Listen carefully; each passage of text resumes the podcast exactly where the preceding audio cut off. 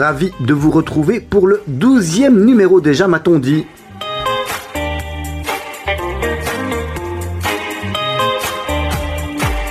Et je peux même préciser, dernier numéro avant ces vacances, ô combien mérité. Enfin, en tous les cas, on l'espère les avoir bien mérités. Vous êtes sur Radio Judaïka le 90.2. Vous nous retrouvez également sur internet www.radiojudaïka.be site d'ailleurs sur lequel vous pouvez retrouver toutes les émissions de la radio, que ce soit podcast ou autre. Voilà, je suis accompagné de mes deux acolytes habituels. Bonjour Serge, ravi de vous retrouver. Bonjour Olivier. Et Ralph Païs qui est également avec nous. Bonjour Ralph. Bonjour Olivier. Voilà, ravi d'être avec vous. Bonjour Ralph. J'étais coupé, hein? On est, le, micro n'était pas ouvert tout simplement.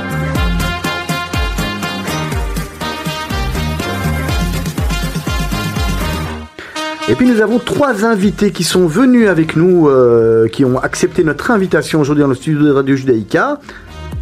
C'est Daniel Sekach, organisateur ô combien célèbre à Bruxelles de, belles soirées. Il va nous raconter tout son beau parcours. On a plein de choses à vous demander. Bonjour Daniel. Bonjour, bonjour. Et vous êtes venu aujourd'hui avec, euh, avec deux copains, deux potes, deux collègues. Comment on les appelle euh, Deux associés euh, Les partenaires. Deux partenaires. Louis Jones qui est là, accompagné de Maxime Grel. Bonsoir messieurs, bonjour. Bonjour. Bonjour. Merci d'être venu euh, euh, et pour ne pas euh, pour vous donner pour être dans le secret de, de, ce qui se passe dans le studio. En plus, vous avez remplacé au pied levé Thierry Afscriff qui devait être présent dans le studio, qui a eu un empêchement, qui reviendra nous voir probablement dans le courant septembre, on l'espère. Vous faites la la dernière de la dernière de la saison avec nous, mais vous avez tellement de de choses à nous à nous raconter que voilà le micro le micro va être à vous, Ralph. Merci beaucoup d'être là et euh, comme dans chaque émission, on aimerait bien commencer avec le parcours de chacun. Donc euh, vous êtes trois, je propose peut-être qu'on commence avec euh, Daniel. Est-ce que tu peux nous raconter un, petit peu le, parcours, comment tu en es arrivé là? J'ai un parcours communautaire assez classique où j'étais à, à l'école Maïmonide où j'ai passé 18 années. C'est long. Personne n'est parfait.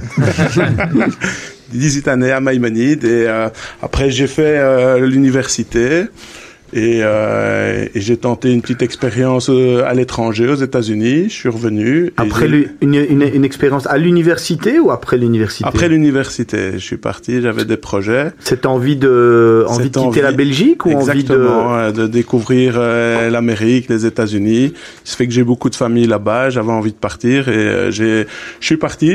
j'ai j'ai vu. C'était pas concluant si, si, c'est très concluant. J'ai beaucoup appris aux États-Unis. Vous êtes resté combien de temps Je suis resté euh, une petite année. Dans quel coin vous étiez J'étais, euh, j'ai fait les deux côtes en fait, mais principalement à, New York. Sympathique. Et le rêve américain est devenu donc le rêve belge? Oui, on est revenu. Hein, c'était une période euh, un peu compliquée pour les étrangers d'obtenir les papiers. Vous avez quel âge à ce moment-là? Oh, J'avais 25, 26 ans. Et vous êtes déjà à 25 ans avec une idée dans votre tête de commencer la de commencer des, des soirées? Comment ça comment ça commence? à commencer avant ça en fait quand j'étais aux États-Unis il se fait que euh, j'ai évidemment la, la, communauté juive est très puissante là-bas et euh, il y a beaucoup d'événements qui s'organisent c'est pas comme ici. Et euh, il fallait pas attendre une année le bal de l'UEJB pour pour sortir et rencontrer plein de gens. Rencontrer sa dulcinée de ça, j'ai pas dit que j'ai cherché la dulcinée, euh, plutôt la green card. Voilà. Mais souvent, euh, il y en a qui cherchent l'un qui tombe sur l'autre ou, ou inversement. Hein. Exact, exact. Et donc, on est allé. Il y avait des organisateurs qui, euh, toutes les semaines, faisaient des soirées communautaires et c'était assez impressionnant. C'était un vrai business. on voyait ce qui se passait là-bas. Et euh, mais c'est pas pour ça que je suis parti, mais j'ai appris beaucoup de choses euh, aux États-Unis. Et quand je suis revenu en, en Belgique, mais pour, mais pourquoi revenir en fait dans le fond? Mais je suis revenu parce que je suis parti 24 euh, heures avant que mes papiers expirent. Je, je voulais pas me retrouver sur liste noire euh, aux États-Unis. J'avais pas trop le choix que de quitter le territoire.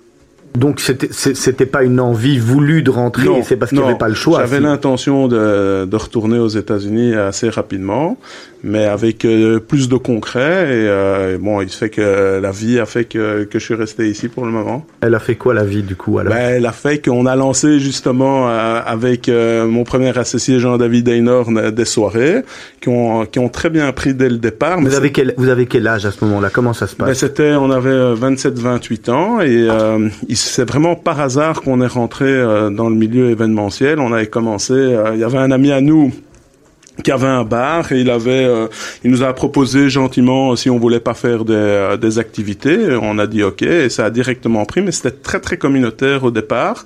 Et euh, on a lancé une première soirée euh, qui a eu un gros succès. On a lancé une deuxième et directement on a on a attaqué, euh, on a pris euh, le taureau par les cornes et on s'est lancé à fond là-dedans. Et là vous sentez pardon. C'était en quelle année? Oh là, ça il faut pas me demander. Plus ou moins. C'était il y a un bon euh, 14-15 ans. Et vous vous sentiez à, à ce moment-là que ça ça pouvait devenir un métier ou c'était un passe-temps, un amusement? Non, c'était vraiment, on, on se plaisait dans l'événementiel et on voyait qu'il y avait un, un potentiel assez important. Maxime, euh, est-ce que vous pouvez un petit peu vous présenter et donner un petit euh, votre parcours en Tout à fait. Donc moi j'ai ouais, le parcours euh, humanitaire, ça voilà, sans, sans plus d'intérêt. Après j'ai fait euh, cinq ans à Solvay, même en six. euh, après une première année compliquée, euh, qui était justement, qui a été rendue compliquée parce que j'étais déjà dans l'événementiel et j'avais mis une priorité sur l'organisation de mes événements. Euh, après, je me suis dit j'allais, fallait quand même que j'aille au bout de mon parcours scolaire, mais j'ai tout le temps euh, organisé des, des événements pendant ben, toute mes, ma jeunesse. À partir de mes 16 ans, j'ai commencé à être pré-vendeur, comme on disait. euh, Maxime, est-ce que, est-ce que le fait de, de faire ou d'avoir fait Solvay, qui est quand même une des universités les plus, les plus répétées- réputées euh, en Belgique, ça aide euh, dans le monde de l'événementiel, sans parler de la restauration que vous faites en parallèle? Alors, euh, je dirais pas nécessairement dans le monde de l'événementiel ou dans ou dans la restauration, mais par contre euh, dans la, la manière de formater l'esprit et euh, pouvoir analyser la partie euh, au niveau gestion, finance. Là, c'est c'est vraiment un énorme background qui est, qui- que j'utilise tous les jours. Ça vous sert encore aujourd'hui Ouais, ouais. Dans la structure de l'esprit, surtout euh, le goût du travail. euh. Donc c'est pas tellement les cours de danse, mais c'est plus. Ah, voilà. et, et- et vous avez commencé à organiser des événements à, à partir de quel âge déjà? Euh, alors le premier événement, je pense que je devais avoir 16 ans. Euh, là, c'était dans, c'était le lancement du bowling à Louvain-la-Neuve, euh, qui était un gros projet pour le propriétaire et qui savait pas comment le remplir. Et donc, euh, bon voilà, c'était un gros succès. De là, on a rebondi, puis on a travaillé pas mal, euh, parce que j'étais associé avec une, une autre personne qui était également à Solvay. Euh, on a rebondi au You Night Club, donc euh, Ouais. célèbre et connu. Là, on a travaillé 7-8 ans. Euh, et puis après, voilà, j'ai, on a, j'arrivais à la fin de mes études. Euh, je me suis posé la question est-ce que je continue à fond dans l'événementiel? J'ouvre un établissement, j'entreprends dans ce milieu-là. Euh, puis bon, à ce cet âge-là, on se dit qu'il faut quand même aller voir ce qui se passe dans le milieu corporate. Et euh, donc, je me suis dit il faut que je fasse une grande entreprise. Parti au Luxembourg pendant deux ans chez PwC. Donc, Oui. euh, changement. Ou le choc. Voilà, euh, choc radical.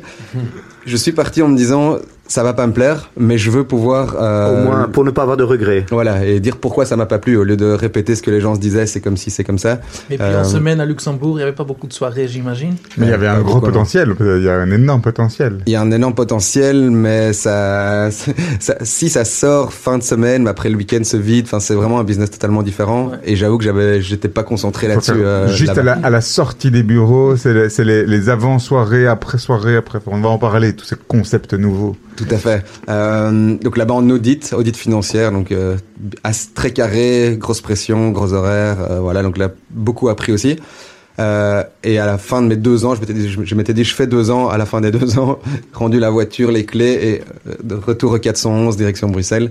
Euh, et j'y, suis pas retourné. Voilà, lancé euh, en tant qu'indépendant. Et puis euh, les choses ont continué. Déjà dans l'événementiel à ce moment-là? Euh, événementiel et puis après Oreca très vite C'est ça. dans la foulée. Et vous rentrez dans l'Eureka comment? Comment ça se passe? Là, vous êtes associés tous les deux parce qu'on n'a pas encore présenté Le troisième. Le de nos troisième, invités. Et Louis Exactement. le troisième larron. Hein Voilà. Euh, bah aussi, euh, parcours assez classique en humanité.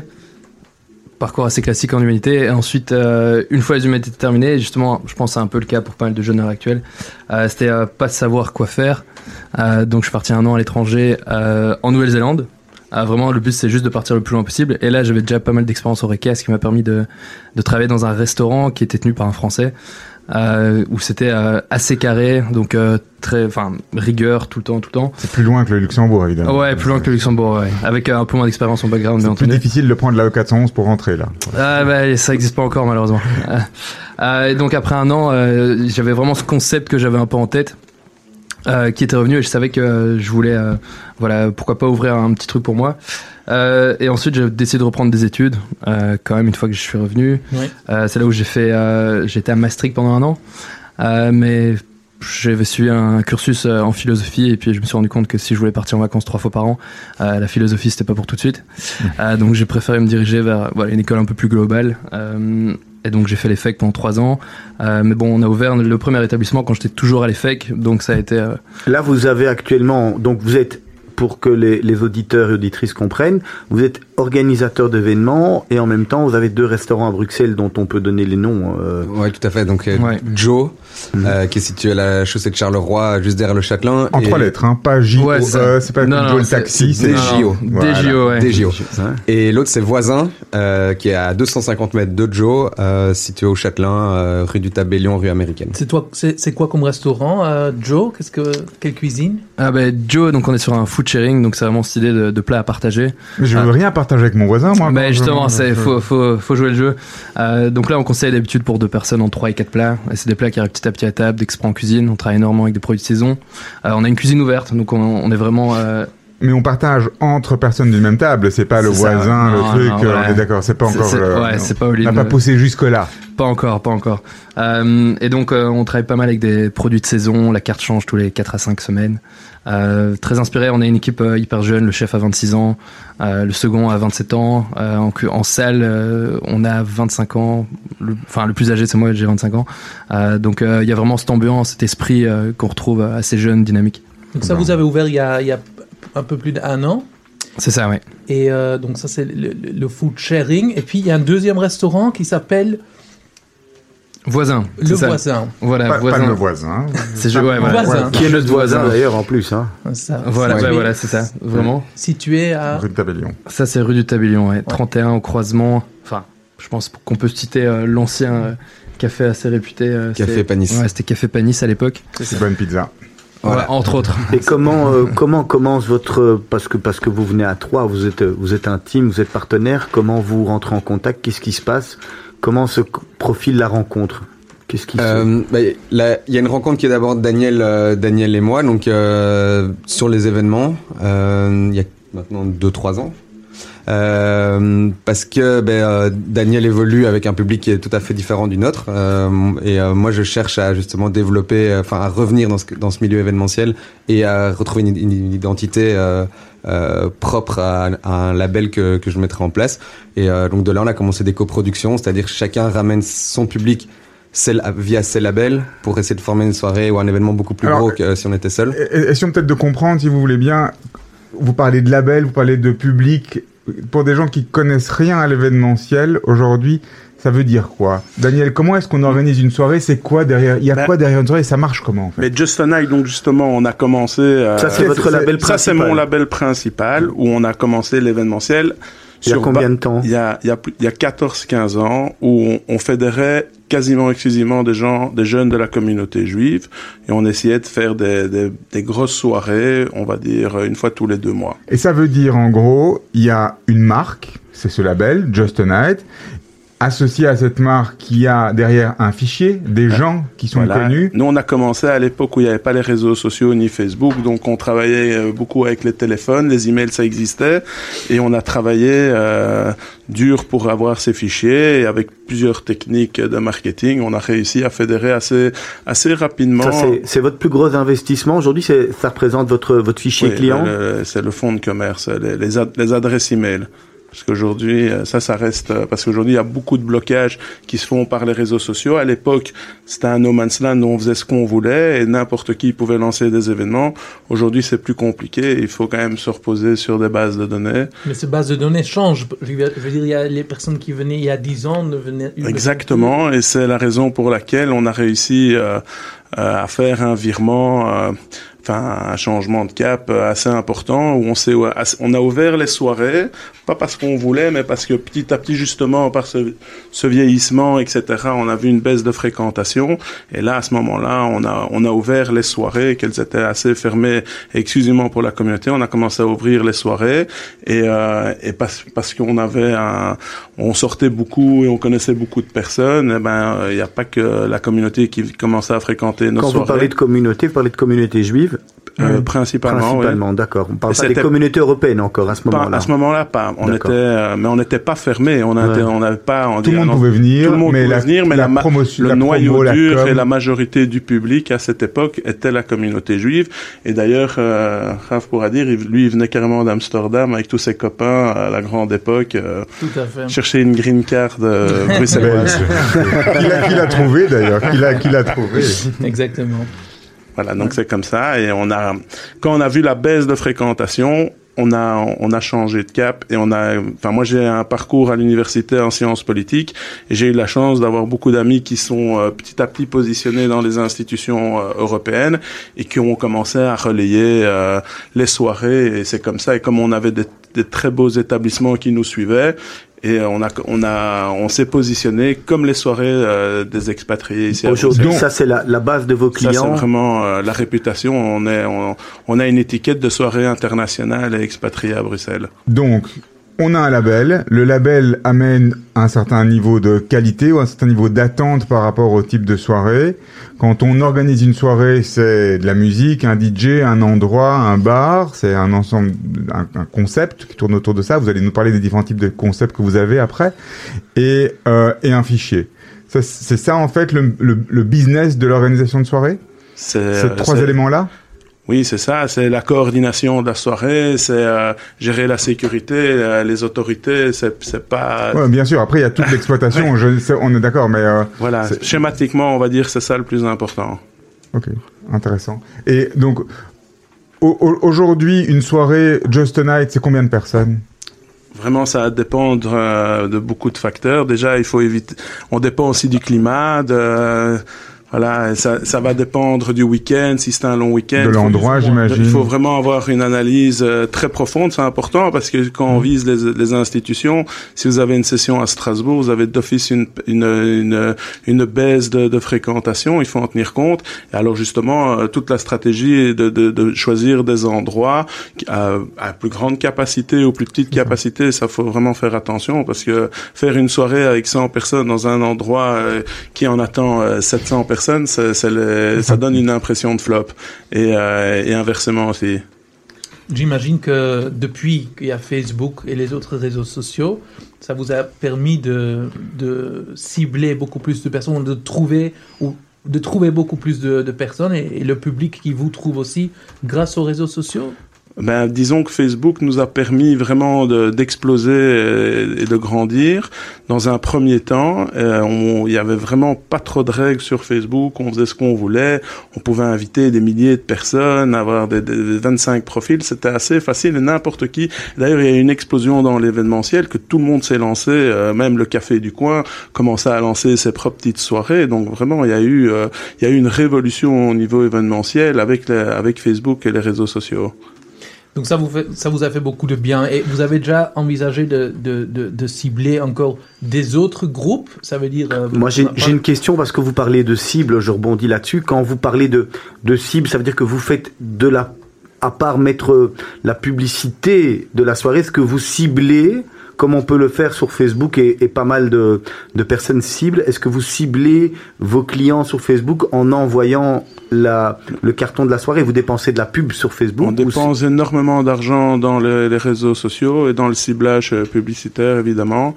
C'est euh, avant c'était facile de le faire. Maintenant, il faut être un peu plus euh, plus technique. Il faut connaître. Il faut vraiment analyser comment le faire. Il y a des gens qui sont spécialisés. Qui choisissent. Euh, vous dites voilà, je veux faire ma pub ouais. sur 3 km autour de Bruxelles. L'homme qui a entre ouais. 20 ou 40 enfin, Facebook ans. a, des, ouais, a développé des outils assez performants là-dessus.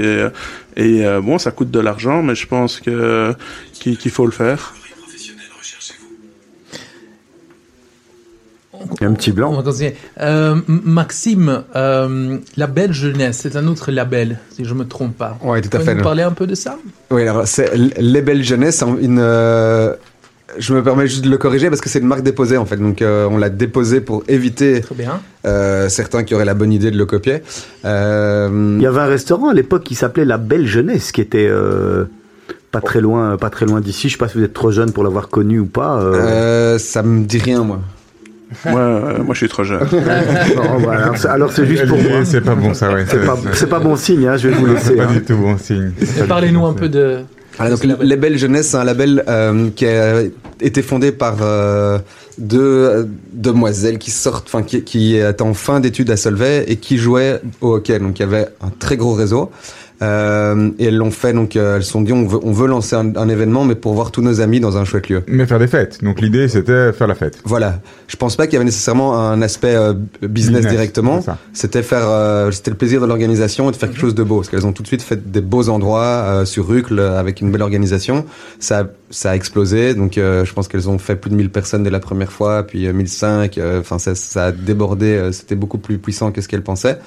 Euh, et nous, on en est, on s'est, on, on a vu, on a observé ça de loin en se disant, bon, euh, moi, j'avoue qu'il y a des fois, elles étaient concurrentes sur euh, une date et euh, ce jour-là, je me disais, voilà, là, ça va pas être facile parce que on avait un public relativement commun. Oui. Donc, euh, au fur et à mesure de, de la réflexion, mais la solution était de re- essayer de reprendre ce label et de l'avoir en interne. C'est quoi votre public à vous? Parce que vous dites que vous aviez un public commun. Daniel, on a, Daniel Sekatch qui est avec nous, on a compris que c'était euh, orienté sur les communautés européennes, etc. Quel est votre public euh, des belles jeunesses Alors, je vais le stéréotyper parce qu'au début, il était très restreint et, euh, et stéréotypé justement. Donc, c'était les fins univers, fin d'unif. Euh, Mais une- pas encore marié. pas encore marié, donc euh, gros sorteur, fêtard, début, euh, début de vie professionnelle dans les grosses boîtes, donc les gens, euh, enfin, qui, qui sortent en- entre collègues, donc ils amènent directement des gros groupes, et, et on va dire une moyenne d'âge entre 23 et 28 ans. Maintenant, le label a 4 ou 5 ans, je dis pas de bêtises, donc il a évolué plus vers des 23-30 ans et des jeunes travailleurs. Donc on a de moins en moins d'universitaires, c'est vraiment des jeunes travailleurs. Ça, c'est le, le corps de cible. Euh, et donc voilà, nous on l'a internalisé ce, ce label et on a continué ce qu'elle avait entamé. C'est qui nous? Euh, ben, on, est, on, est, tr- on est trois sur le label, donc il y a Daniel ici présent et euh, Benoît Sauvage qui est très Qui connu. aurait, dans- éventuellement, qui aurait pu être là aussi, puis euh, malheureusement, Malheureusement malheureusement, retenu. Voilà. retenu. Donc et ça, ça n'a rien à voir avec Just, avec Just a Night. Non, rien à voir. Mais ça. Benoît m'a promis qu'il allait, euh, qu'il allait venir à la rentrée. Ça sera pour le, pour le mois de septembre. Euh, Daniel Sekatch, Maxime et... Louis Jones. Je vous propose de vous retrouver quelques minutes. On vous a demandé, Daniel euh, Sekatch, de choisir euh, un morceau de musique que vous aimiez bien. Vous m'avez dit euh, Tel Aviv, Omer Haddad. Oui, j'adore, j'adore. C'est la fête, c'est Israël, le plus, le plus beau pays du monde. Voilà, on se retrouve d'ici quelques instants après cette première interruption musicale.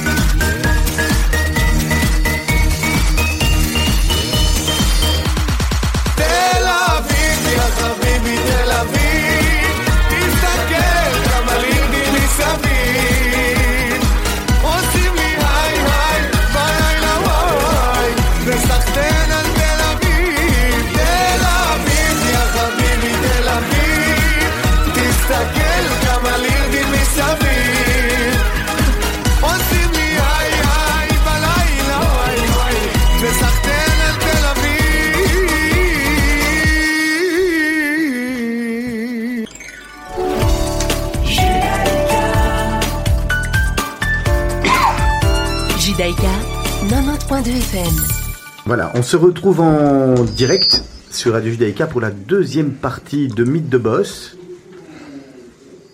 Voilà, on va ouvrir tous les micros. Je pense que tout est en ordre maintenant. Oui, tout est en ordre maintenant. On se retrouve pour la deuxième partie, pardon, je, dis- je disais de Mythe de Boss. On est accompagné de Daniel Sekach, organisateur de soirée, ainsi que de Maxime et De Louis Jones. qu'on aime euh, se présenter tout seul, hein, qui aime se J'adore, présenter. Voilà, magnifique. On en était euh, à parler des, des belles jeunesses. On va reprendre là-dessus. Tout à fait.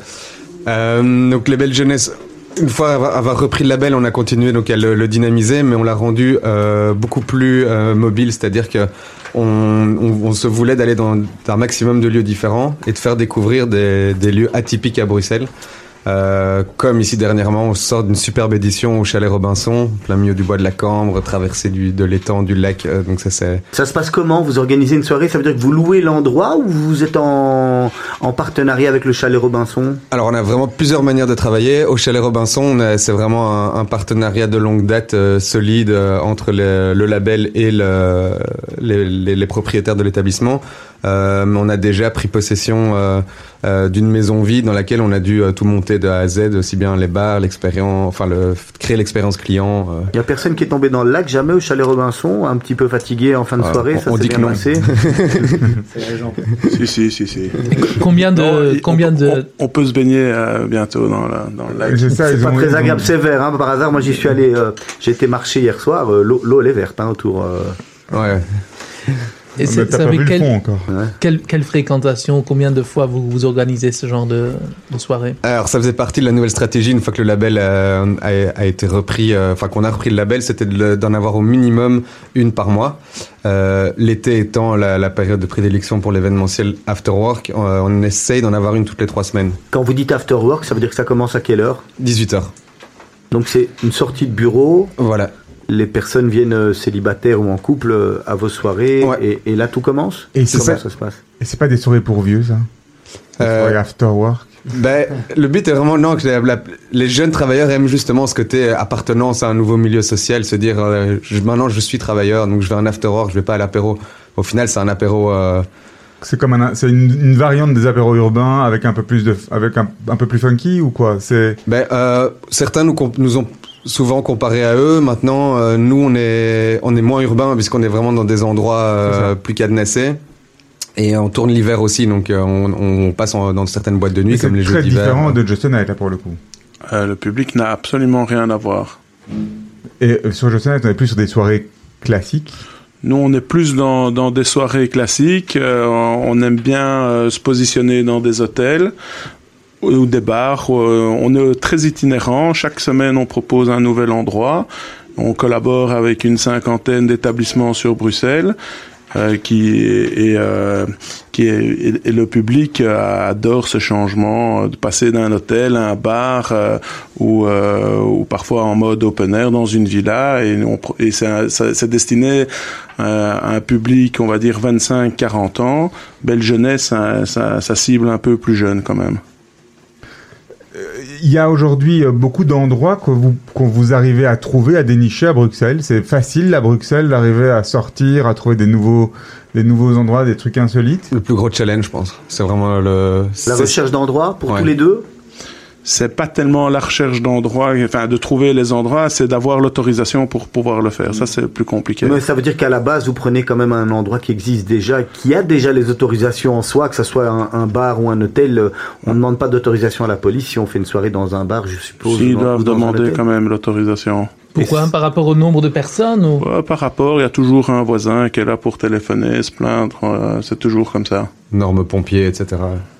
Donc c'est ça aujourd'hui aussi un challenge. Ah oui, il faut, euh, il faut faire les choses dans les normes. Hein. Est-ce que vous avez déjà pensé, vous deux pas, vu que je sais que c'est fait, mais est-ce que vous, Daniel Sekatch, avez déjà pensé justement pour ne plus avoir cette problématique de reprendre un endroit à vous où vous pouvez être Fixe. euh, fixe et non pas organiser l'ensemble de vos soirées Ben, là-bas, mais en tous les cas. Ben, euh, justement, quand moi je, je travaille, quand je vois tous les problèmes que les établissements ils ont, je, ça me décourage et non, j'ai pas envie. Je suis bien, je suis bien dans l'itinérance et, euh, et une soirée euh, ça passe sur l'année, deux soirées ça va passer. Si maintenant vous faites des, des soirées toutes les semaines dans certains endroits, là vous êtes sûr que vous allez vous faire fermer, etc. ou avoir des problèmes une majeurs. boîte de nuit vous intéresserait pas, un nightclub qui est finalement. Mais c'est un autre métier. Euh, Moi, je- j'aime bien faire des soirées dans, dans des boîtes de nuit, mais je ne je voudrais pas avoir une boîte de nuit euh, En gestion. en gestion. Daniel, euh, vous avez aussi une vie de famille? Oui, je suis un, je suis un papa. euh, Je, je- je salue ma femme, si elle m'écoute, Sandra, Je suis sûr qu'elle vous écoute. et euh, mes enfants qui sont en Mahané avec la chômeur à Tsaïr. Et co- comment vous faites pour combiner cette vie de famille avec euh, votre travail? Mais en fait, euh, on me, pose souvent la question et euh, bon, moi j'ai pas de restaurant où je suis pas dans l'oreca. J'ai un ou deux événements qui se terminent un peu plus tard dans la semaine. Le samedi, oui, ça se termine un peu plus tard, mais pour le reste, c'est de la préparation, c'est la vie de bureau. C'est pas une vie de, de nuit comme on, comme les gens pourraient le penser. Vous avez des, des sponsors à, Just a qui sont euh, qui sont des sociétés qui vous suivent et qui sont là pour tous vos, événements parce que la clientèle qui vous suit les intéresse ou est-ce que vous n'avez pas encore abordé avec eux euh, Est-ce qu'on peut dire qu'il y a une marque de, de voiture, de je veux dire de, de cigarettes peut-être plus c'est pas permis mais une marque d'alcool Vous avez des, des partenaires privilégiés qui sont avec Alors vous? au niveau, on, on pourrait les avoir, mais là où la, la difficulté pour nous au niveau des marques boissons, c'est que chaque établissement travaille avec ses, ses propres marques et ils ont tous des deals euh, avec tel ou tel, et donc c'est très difficile pour nous d'imposer euh, les marques de, de boissons. Après, pour euh, pour des, des sociétés euh, comme une, des marques, enfin une banque ou ou une, une agence de voyage, oui, ils, pe- ils peuvent nous suivre sur certains événements. Et vous les avez? Ils sont avec vous pendant l'année? Bah, il faut, il faut, c'est une démarche euh, commerciale. Il faut avoir des, faut avoir des gens qui, qui vont les, les démarcher. Et c'est, c'est comme pour les publicités ici à Judaïka, c'est beaucoup de travail. C'est un suivi, mais euh, oui, il y a des gens qui nous, qui veulent absolument mettre leur marque en avant sur nos événements. C'est la même chose sur les belles jeunesses? C'est quelque chose c'est similaire? Vous, êtes, vous avez le même type de problématique Ou bien Oh, oui. euh, les endroits que vous allez, dans lesquels vous allez et le type d'organisation font que c'est différent On l'a, on a la même problématique, mais dans le business model, on a vraiment incorporé euh, des partenariats forts. Donc, euh, ça fait partie de beaucoup de temps qu'on passe à, à solidifier les partenariats. On a des gros partenariats avec des euh, des marques, de- enfin des alcooliers euh, dans les leaders mondiaux, etc., qui nous suivent toute l'année. C'est la, partie la plus compliquée, c'est d'imposer notre partenaire quand on arrive dans un établissement où on n'est pas chez nous fatalement. Ça veut dire que vous payez plus cher alors la location? Euh, non, c'est- généralement c'est soit c'est faisable, soit c'est pas faisable. Donc on nous dit là, vous Contractuel Enfin, ça dépend si c'est un brasseur ou pas de brasseur. Qui, Euh, voilà, tout à fait. C'est des, bon, le milieu euh, la- de la fourniture boisson est très complexe et très solide, donc il faut, il faut le, on peut- euh, peut-être même, ouais. Mais il faut, il faut respecter les deals. à- très diplomate, hein Oui, oui, non, compliqué. il faut, il faut, il faut respecter les, les, enfin, on doit respecter les deals quand on nous, on nous dit que c'est pas jouable. Mais souvent, les établissements ont droit à X dates sur l'année où ils permettent de travailler avec un autre produit. Euh, et c'est à ce moment-là que nous on vient se positionner. Est-ce que l'un comme l'autre, vous êtes parfois contacté pour faire, euh, pour utiliser vos fichiers dans le cadre des soirées ou même en dehors des soirées? J'imagine que vous y tenez comme à la prunelle de vos yeux et que c'est pas quelque chose qu'on donne, qu'on loue, qu'on sous-loue, qu'on ce qu'on veut. Mais est-ce qu'aujourd'hui, euh, une boîte qui aimerait lancer quelque chose peut dire, bah moi je vais faire une soirée et j'aimerais que ce soit une soirée justement en mon nom? Je verrai. Alors, c'est pas. À l'époque, c'était faisable. Aujourd'hui, c'est impossible. Il y a la- Pourquoi Parce qu'il y a les lois, euh, qui est, euh, les lois européennes qui sont sorties, euh, et donc on peut pas utiliser des fichiers email euh, euh, dans tous les sens. Nous, on peut, le, on, évidemment, quand on fait la promotion de nos événements, oui, mais on pourrait pas, par exemple, faire la promotion euh, d'un restaurant ou euh, de, comme ça, sauf s'il y a un événement Just a Night qui se fait dans le ça. cadre de l'établissement. Ça, c'est possible. Mais Just Tonight, c'est combien de soirées sur l'année? C'est, euh, on tourne euh, en- entre euh, à une minimum un événement par semaine, mais parfois il nous arrive de quand les opportunités euh, euh, arrivent, eh ben on n'hésite pas. Si c'est intéressant et on sait que le public va suivre, alors oui, ça nous arrive de placer. Donc je dirais en, un bon 60 à 65 événements Ça veut par, dire qu'il y a- y des gens qui travaillent pas et qui sont à vos soirées tous les trois jours, qui ont, qui ont besoin de se remettre le lendemain et puis pour recommencer Mais- cinq mais jours après. Il faut au moins trois jours pour se remettre. Moi, pour être allé, il faut au moins trois jours. Mais la chance des, euh, la chance de travailler avec les, les expatriés, c'est qu'il y a, il y a Ils sont beaucoup. D'abord, ils sont beaucoup. et Il y a un roulement naturel qui se fait tous les six mois. Il y a des nouvelles personnes qui Vous arrivent. savez à combien il y a Bruxelles. d'expatriés à Bruxelles? Non, je peux, je peux pas vous répondre exactement. Je ne sais pas non plus, mais euh, il doit y avoir énormément. Euh, je, je pense que... Et, et- et tous Ça ces expatriés, qui- tous, tous- tous ces expats qui rentrent chez eux, ça vous a jamais donné envie d'aller faire des euh, le, le Just a Night Tour avec tous les anciens pour Ben, euh, on y a des pensé. belles années On y a pensé, mais il faut trouver euh, la bonne personne qui va déjà gérer les événements sur place. Et ensuite, c'est travailler les fichiers. C'est ça le plus important, c'est d'avoir euh, d'organiser une soirée. Pour nous aujourd'hui, c'est c'est c'est c'est pas pas facile, mais c'est réalisable. Surtout qu'on travaille avec toutes les chaînes d'hôtels. Là où c'est plus difficile, c'est de remplir un établissement. Ça, c'est pas facile. Si demain on dit on va faire une soirée à Paris, faut être capable de déplacer un minimum de personnes pour que l'établissement y trouve son compte. Et ça, c'est c'est c'est pas c'est pas gagné d'avance. Vous avez fait, Daniel Sekatch, déjà une soirée à, à Tel Aviv, je me rappelle. Oui, je- on a fait euh, trois trois années d'affilée euh, en Israël. Le 21 juillet, là, c'était la fête des Belges? Euh, c'est- c'est- on avait fait la fête du 15 août. Et, oui, possible. euh, C'était où? Ben, on a fait euh, chaque année, on avait fait une, une année au Chalvata, une année au, au Valium dans un rooftop et, euh, et au Clara, au Grand Clara. Et c'était une- un grand succès? C'était euh, ouais, en Israël, les boîtes de nuit, elles seraient, c'est magnifique, elles se remplissent. Bon, c'est très jeune, c'est très jeune, mais c'est euh, c'est une autre dimension que, que la Belgique encore. Vous avez parlé maintenant des, des rooftops, on a déjà mentionné ça avec des, des, des- autres invités aussi. Euh, on a l'impression qu'à Bruxelles, ça manque et que c'est un endroit, euh, ça pourrait être euh, génial d'organiser des soirées rooftop à Bruxelles. Mais on va, on va plutôt parler d'afterwork parce que des soirées dans les rooftops, ça, j'ai, on n'y croit pas trop ici à Bruxelles. Et euh, mais euh, c'est vrai effectivement, il y, y a des rooftops, il y en a, il faut les trouver et il faut avoir, euh, faut trouver euh, la, la synergie avec euh, les. Souvent, ce sont des cabinets d'avocats qui accepteraient de mettre leur le- leur euh, leur bureau à disposition. C'est pas facile. Nous, on en a organisé quelques-unes et euh, ça c'est. À l'avenue Louise.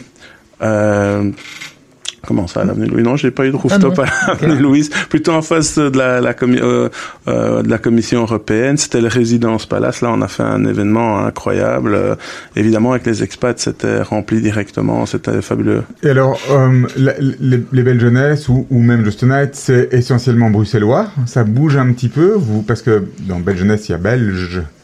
Ouais, tout- c'est essentiellement bruxellois à la base. Maintenant, euh, on, le- on sait que le Brabant wallon est tout près. On n'est pas comme en France où euh, déjà Paris extramuros c'est déjà énorme. Ici, on a vraiment le Brabant wallon qui, qui se déplace euh, de plus en plus. Euh, nous, on va à la côte belge tous les mois, enfin en août généralement. Ouais, c'est ça. Euh, sinon, on n'a jamais fait en dehors que je dis Donc c'est la, fête du 15 août à Knock, c'est vous? Euh, nous, on passe souvent le week-end après, donc c'est le plus, D'accord. c'est plus compliqué. mais mais euh, non, le week-end du 15 août, c'est un week-end qui est tellement rempli que euh, les établissements sur place ont leurs éditions. Euh, mais nous, on vient souvent en clôture de week-end. Ouais. Il y a beaucoup de concurrence dans ce métier malgré tout. Euh, elle est apparue. Enfin, ça fait même 14 ans maintenant que moi je suis dedans. Comme Daniel le disait aussi, euh, avant, on va, c'est- rien n'est facile, mais quand on avait un chouette réseau, il y avait vraiment moyen de faire des, des cartons. C'est-à-dire qu'on maîtrisait même pas le. ça- Il y avait la file devant la porte toute la soirée. C'était. Mais il faut se différencier des, de la concurrence. Vous faites ça par le public surtout. Euh, comment on peut se différencier encore euh, de la concurrence? Qu'est-ce qui fait que vous avez du succès et que, euh, que ça marche? Alors, il y a la communication, donc la manière de communiquer. Nous, on a une communication très friendly et on communique en français. Alors qu'on on dit souvent vous devrez communiquer en anglais pour toucher plus large vu que Bruxelles est cosmopolite, mais nous on se force de rester une communication en français très très friendly.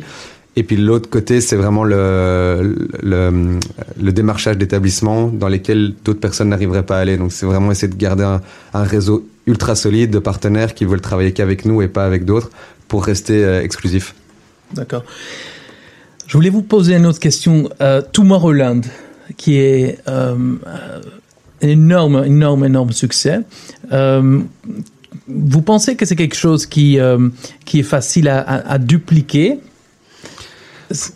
Non. Ça veut dire, est-ce qu'il y a encore une place pour quelque chose qui ressemble à ça euh, et qui peut faire le même genre de succès? Bah, de manière générale, moi, je pars toujours du principe qu'il reste, il y a toujours, euh, enfin, c'est des gens qui servent d'in- d'inspiration. euh, c'est dans le métier, je pense que c'est un succès dingue et, et c'est très bien organisé. On a encore eu, il y a, quel- il y a une petite semaine, un festival qui s'est fait annuler euh, du côté euh, néerlandophone. Donc, euh, on voit que c'est vraiment pas facile à organiser. ouais, ouais. Là, eux, c'est l'exemple même d'une réussite. Je pense qu'il doit y avoir de la place, oui. Maintenant, en Belgique, il faudrait quand même être assez suicidaire pour aller essayer d'aller faire concurrence à Tomorrowland qui, qui ramène le monde entier. Donc, Le festival qui a été annulé en Flandre, c'était c'était c'est parce que c'était une sorte d'arnaque. c'était ça. hein Enfin, oui. Ils ont vendu plein de tickets et il n'y avait pas les artistes ou.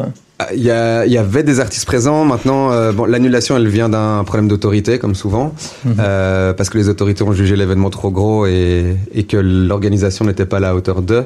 Euh, donc, à savoir si c'est une arnaque, maintenant, ça. La justice va se prononcer, mais c'est vrai que euh, ça, ça y ressemble en tout cas. On, on entend moins parler de tout ce qui est rave party et soirées un peu euh, underground, etc. C'est quelque chose qui existe encore beaucoup, ça, sur la capitale? Ou bien justement aujourd'hui, vu qu'on va avoir certaines masses, un certain nombre de personnes, ben, les choses sont plus structurées les réseaux sociaux font en sorte que c'est plus difficile de pas être transparent Ben, il y en a des, enfin, ils surfent sur ce côté euh, underground, mais c'est c'est ultra organisé. C'est super donc, euh, organisé. Voilà.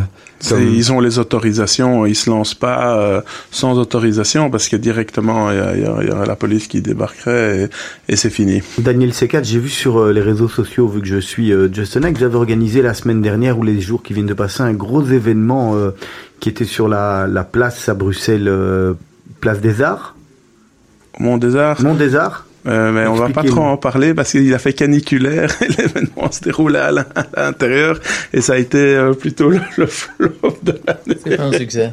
C'était- Non, c'est- l'endroit est magique, mais c'est une serre dans un bâtiment et il avait, il y avait quoi, 39 degrés, et donc c'était très difficile de faire rentrer les gens. Donc vous voyez, euh, ça, ça fait, ça c'est les côtés négatifs euh, que les gens voient pas toujours. Com- comment, quand- voilà, quelque chose comme ça vous arrive, vous faites quoi? Vous arrivez à, à, à, à vous adapter assez rapidement ou bien euh, on, on On pleure subit. Il faut, il faut, il faut s'adapter, il faut suivre la météo évidemment.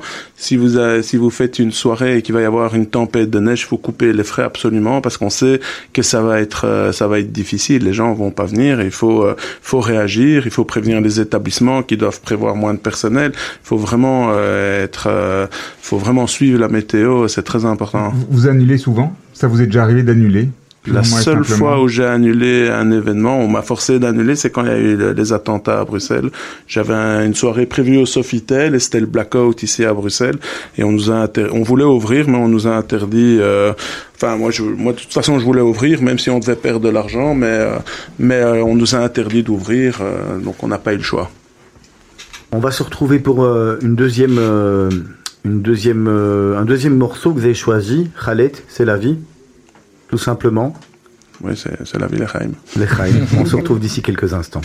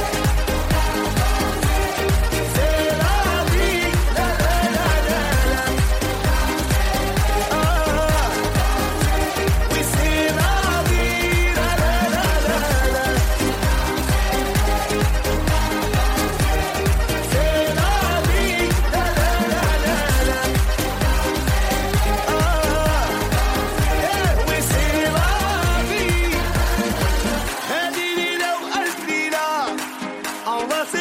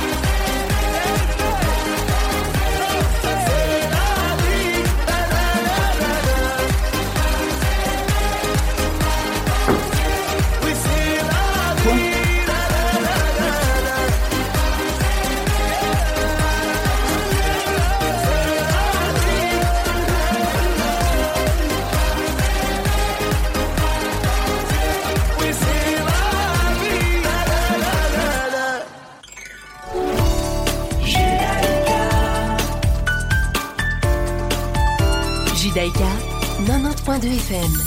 Voilà, on est toujours en compagnie de Daniel Sekatch, notre invité de Just the Night, de Maxime qui est associé à Daniel pour les belles jeunesses, et puis euh, en compagnie également de Ralph Païs et Serge Bézère pour continuer cette dernière partie de, de Mythe de Boss qui est euh, ô combien passionnante. Et c'est vrai qu'on passe de sujet du, du coq à l'âne. On était la semaine dernière, ça ressemblait un petit peu Serge Litvin qui parlait de restauration, et puis euh, on a eu des, on a eu des avocats, on a eu des notaires qui sont venus, on a parlé d'immobilier. C'était sympathique de parler de, de soirées, d'événements euh, euh, à l'aube de, je vais pas dire à l'aube de ces vacances puisque les vacances ont, ont commencé. Et euh, euh, quel est le, le, le programme, Daniel, euh, de vos soirées? Qu'est-ce qui se passe? Euh, Qu'est-ce qui, qu'est-ce qui est prévu pendant les vacances C'est très actif, c'est moins actif. Les expats sont partis. Est-ce qu'il y a d'autres personnes qui sont là? Est-ce que vous travaillez avec des touristes? Comment ça se passe? Est-ce que les hôtels vous vous référencent pour sortir à Bruxelles le soir? Mais déjà, on essaye évidemment de, trouver des établissements qui ont la possibilité euh,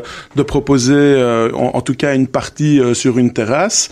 Parce que euh, le temps fait que euh, si on n'a pas de terrasse, euh, on risque, euh, on risque euh, d'avoir une mauvaise soirée tout simplement. Vous Donc, faites on- des, des, des soirées justement dans cet bel établissement qui s'appelle La Terrasse et qui se trouve à... Exactement, la terrasse euh, O2. On, on a plusieurs euh, dates prévues euh, chez eux.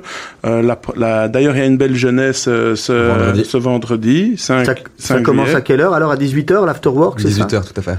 Et les gens, les, per- les personnes qui viennent en général restent là-bas, mangent, boivent et passent toute la soirée. Ouais, c'est vraiment un endroit à 360. Il y a moyen de boire un verre, de manger au restaurant, de grignoter, profiter de la musique, être près de l'eau. être- Enfin, Ça termine à quelle heure en général votre genre, vos, vos genres de soirée? Bon, alors en plein air à Bruxelles, il y a une diminution de musique euh, réglementée à 22 heures et euh, la musique est totalement coupée à, à minuit et les gens. euh, Incroyable. ouais, mais ça c'est pour ça qu'on organise des, beaucoup d'afterwork euh, parce que les, dans beaucoup d'établissements, il y a, il y a la possibilité de faire des afterwork et moins des soirées. Est-ce que ça c'est quelque chose qui est particulier à Bruxelles ou euh, est-ce que c'est habituel dans toutes les autres euh, capitaux de- d'Europe capitales d'Europe? Bah, C'est vrai qu'à Bruxelles, c'est c'est ultra contraignant, alors qu'on est une capitale qui se veut euh, bah, cosmopolite, qu'on Le dit cœur de cœur l'Europe. C'est un des problèmes aussi pour lequel il n'y a pas assez de monde le week-end? On dit que les hôtels sont vides à Bruxelles finalement parce qu'il n'y a rien qui est fait spécialement pour euh, pour les personnes qui veulent sortir. On dirait qu'on a qu'on veut mettre un frein à tout ça et que les les les, les gens n'ont pas le droit de sortir euh, et de s'amuser. Euh, observation personnelle, oui, moi je dirais que, enfin, je, je le ressens, on a l'âge pour sortir et quand on va aller à Paris, à Londres euh, pour le week-end, soit pour le boulot ou pour euh, l'amusement, et on revient ici, on se dit c'est incroyable quand on essaie de comparer certains concepts qui sont inenvisageables ici à Bruxelles, euh, et alors alors qu'on a tout, on a une superbe ville, des endroits verts, des rooftops, il y aurait tout ce qu'il faut, mais c'est vrai que ça bloque. Et souvent, même si on peut avoir l'autorisation, c'est trop lent. Donc le, le temps qu'on la reçoive, l'événement est déjà passé depuis trois mois. Donc Maxime et Daniel, je voulais vous demander un top et un flop. Euh, on peut peut-être commencer avec euh, Maxime. Alors top, euh, on en sort, édition Chalet Robinson, deux dates cette année, gros gros succès, magnifique au niveau événementiel, météo impeccable, donc ça c'est rare. Combien de participants plus ou moins? Euh, ouf, voilà, on a passé les 2000 Wow. euh, en rotation fatalement sur toute la soirée, mais Donc là, euh, les personnes qui viennent payer un droit d'entrée? non c'était totalement gratuit. Euh, donc les- la seule dépense c'est les consommations. Euh, donc la, ouais, la, la, la tra- même la traversée, euh, le bateau était gratuit. Et quand il y a 2000, on arrive à, on arrive à gérer convenablement que tout le monde quelque part ait un verre parce que finalement il vous reste plus que ça comme, euh, comme, euh, comme bénéfice. C'est le fait que tout le monde, que tout le monde puisse aller prendre un verre, se, se serve au bar ou que les serveurs passent dans la salle. On arrive à, à avoir, euh, Il y a goulet d'étranglement au bar, fatalement, donc euh, on, maximise certainement pas la, consommation. Euh, par contre, oui, tout le monde arrive à avoir un verre, mais c'est des événements qui sont préparés, on les voit grossir à l'avance, donc euh, on prévoit ben, le personnel en conséquence. Mais il y a toujours cette, petite partie d'imprévu dans l'événement qui, je pense que c'est ce qui nous excite et qui nous donne envie de continuer. Alors il peut être négatif, avoir moins de monde que prévu, ça c'est moins, c'est moins drôle le lendemain au réveil. Mais par contre, quand on a fait beaucoup de monde, ben, alors oui, il y a des inconvénients, mais on se dit bah, ça fait partie de l'événementiel. Et généralement, quand les gens voient du monde, même s'ils ont été un peu moins bien servis, euh, ils sont contents d'avoir été là où les gens étaient. c'est donc un top et pas un flop celui-là. Un top. Ça, c'était un grand top. Et le flop? Alors le flop, c'est c'est plus un flop personnel, c'est plus une anecdote. Euh, on était sur un événement à Knock, euh, d'ailleurs avec Daniel, euh, fini à- assez tard. Euh, le lendemain, je partais enfin cinq jours en vacances euh, avec ma chère femme, sauf que je, le temps de tout terminer, j'étais encore sur mon PC en train de finir mes comptes, euh, pris dans le- le- l'euphorie de l'événement, j'ai raté mon avion et donc je suis passé à côté de mes vacances et j'ai eu droit à un jour avec elle et elle m'en veut encore, je pense. C'est toujours la même. c'est toujours la même. Bon, ça va. Ça va. Alors, on veut pas tellement, alors. Non, non, mais on part plus en vacances ensemble. Daniel? Ben moi, j'ai, je pense qu'on a abordé le flop là tantôt. hein. Ouais.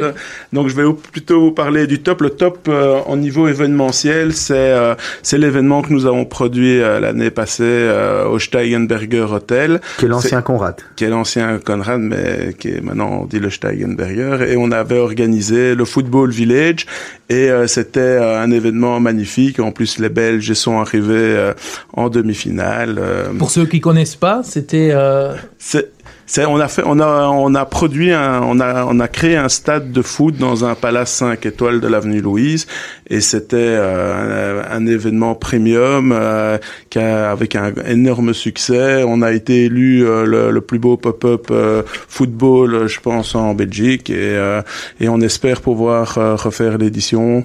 Donc, euh, on croise les doigts. génial. Très rapidement, vous pensez quoi de Bruxelles Plage qui s'est arrêté? Alors euh, très rapidement, mais je pense que ça va, ça va revenir. C'est juste qu'il y a des travaux. euh, Enfin, c'est ce que j'ai entendu. Non, c'est un, c'est un chouette événement. Daniel Sekatch, votre programme à vous pour Just a Night. Donnez-nous les, les futures dates. Qu'est-ce qui se passe? Qu'est-ce que qu'est-ce qui est prévu dans les dans, On dans va les prendre jours? les agendas. Bah, alors, euh, au niveau agenda, nous sommes ce samedi au, au Cactus Club, qui est un- une boîte mythique. Donc, euh, ça fait, on fait des très chouettes soirées. Là-bas, c'est environ euh, quatre ou cinq fois par an.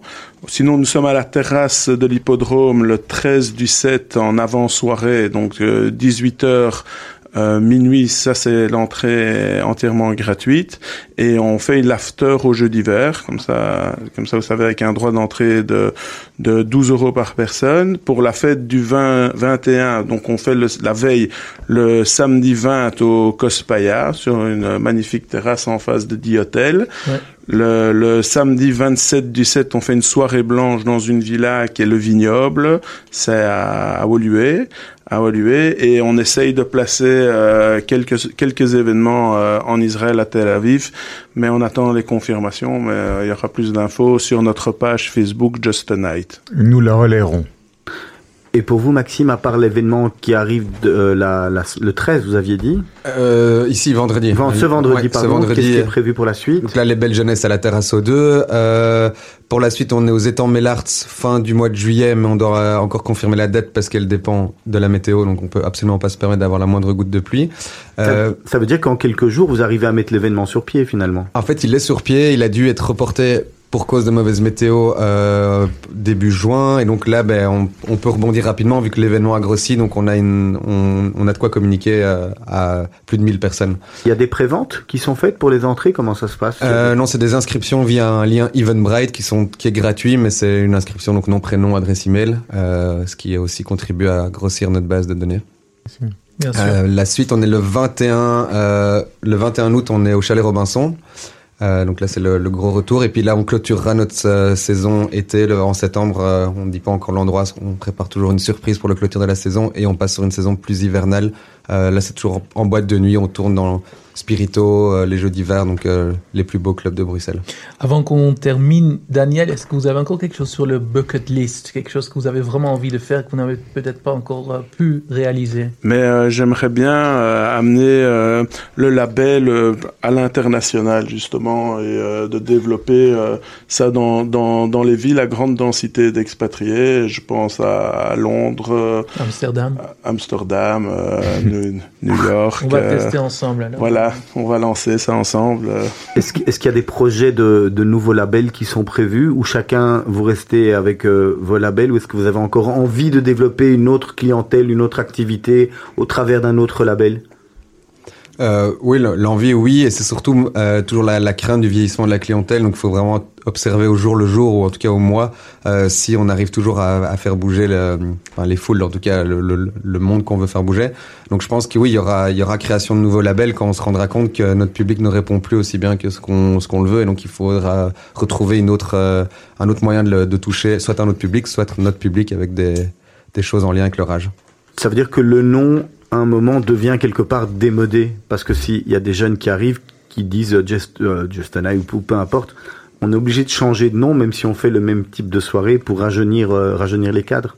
Euh, alors ça pourrait être un changement de nom ou bien ça pourrait être un, utiliser toujours le label label jeunesse ou Just a Night ou autre pour euh, créer les événements mais le mettre moins en avant dans le nom de l'événement ou dans le la manière de bah, de créer justement l'événementiel ici pour l'instant le label jeunesse est toujours au centre de la communication on pourrait euh, le faire passer euh, au second plan euh, mais toujours profiter des réseaux existants si on, on voit que ces réseaux là sont toujours euh, réceptifs C'était en tous les cas très très intéressant euh, de vous avoir euh, au micro et à l'antenne de Radio Judaïka. L'émission touche euh, à sa fin puisqu'il est 17h59 minutes. On donne l'heure pour faire plaisir à Serge.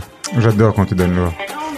Je vous remercie Daniel Sekatch et Maxime d'être venus en Merci studio vous. pour vous nous parler de votre beau métier. C'est quand même très sympathique. Ça Bonnes fait rêver quand même, ça fait rêver. Ça hein. fait rêver. Bonnes vacances à tous. Bonnes vacances. bonnes vacances Bonnes vacances. Je Merci. tiens euh, pour ma part à remercier euh, Serge Bézère et Ralph Païs Avec grand plaisir. d'être présents au quotidien chaque semaine pour animer Mythe de Boss en ma compagnie, malgré les agendas professionnels qui sont euh, chargés des vrai. uns et des autres. On va se donner euh, rendez-vous, on va se fixer rendez-vous pour le premier mercredi du mois de septembre. On vous a contacté une concocté une belle euh, une belle liste d'invités. On va pas encore vous révéler les noms.